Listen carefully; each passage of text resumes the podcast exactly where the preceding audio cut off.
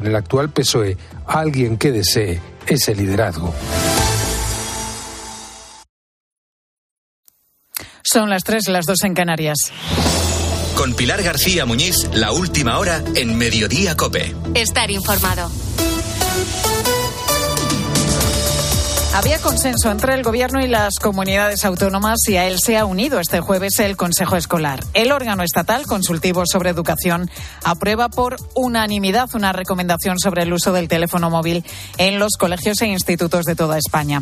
Así, si nuestro hijo tiene menos de 12 años, el Consejo Escolar apunta que no debe llevarlo al centro. Abarcaría aquí las etapas de infantil y primaria. Sin embargo, si tiene entre 12 y 16 años, las edades que se corresponden con secundaria, puede llevarlo, pero mantenerlo siempre apagado dentro del recinto escolar.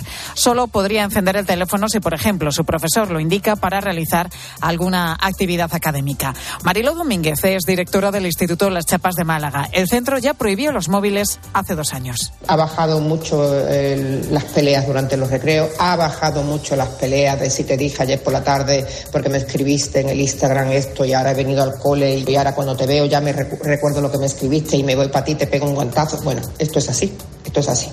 Entonces, eso ha bajado un montón.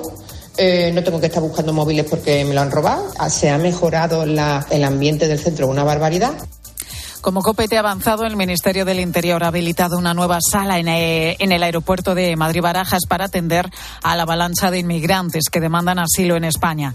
Las tres existentes están abarrotadas y no reúnen además las condiciones mínimas de higiene y salubridad. Las autoridades han descubierto también un nuevo butrón realizado con la intención de llevar a cabo un nuevo intento de fuga. Desde Bruselas, el ministro del Interior, Fernando Grande Marlasca, habla sin embargo de absoluta normalidad. La situación es una situación de, control, una situación, como he dicho, extraordinaria, pero de control porque tenemos los medios necesarios y la capacidad de respuesta ante una circunstancia de esa naturaleza. El próximo martes el Congreso aprobará por la vía express la ley de amnistía. De ahí pasará al Senado donde su tramitación ya no irá tan rápida porque en esta Cámara el Partido Popular cuenta con mayoría absoluta.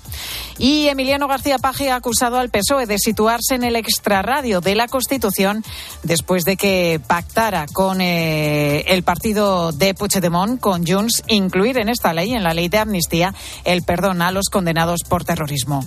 Hoy le ha criticado la vicepresidenta del Gobierno, María Jesús Montero, y Paje le ha respondido. No es bueno, no es adecuado que esa notoriedad sea para partir de estar confrontando o discrepando de las estrategias del gobierno, de las estrategias del partido. Y a partir de ahí, pues cada uno tiene que tomar su propia reflexión. No quiero ser protagonista, de verdad, sinceramente. Es muy buena amiga y está haciendo muy buena política económica. Mire, coincido y mucho con la política social y económica del gobierno. Discrepo claramente con el tema territorial y con los independentistas.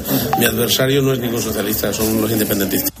Precisamente hoy el juez que investiga por terrorismo a Tsunami Democratic responsabiliza a Puigdemont de delitos que no se pueden amnistiar, amnistiar conforme al pacto del PSOE con los separatistas. El magistrado ve violación de los derechos humanos, la única excepción que el acuerdo no recoge, Patricia Rossetti.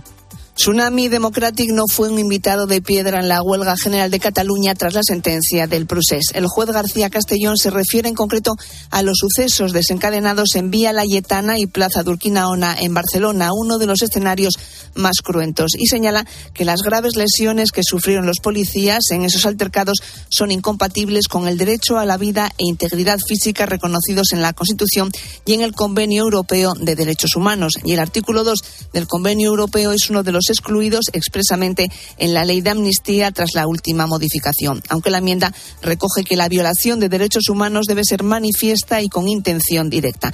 El juez destaca el papel de responsabilidad de Puigdemont. Resulta llamativa una conversación entre Puigdemont y uno de los investigados. Asume la posibilidad de existencia de víctimas mortales.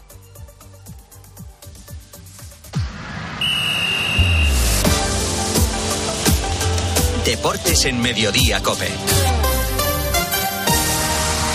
Estar informado.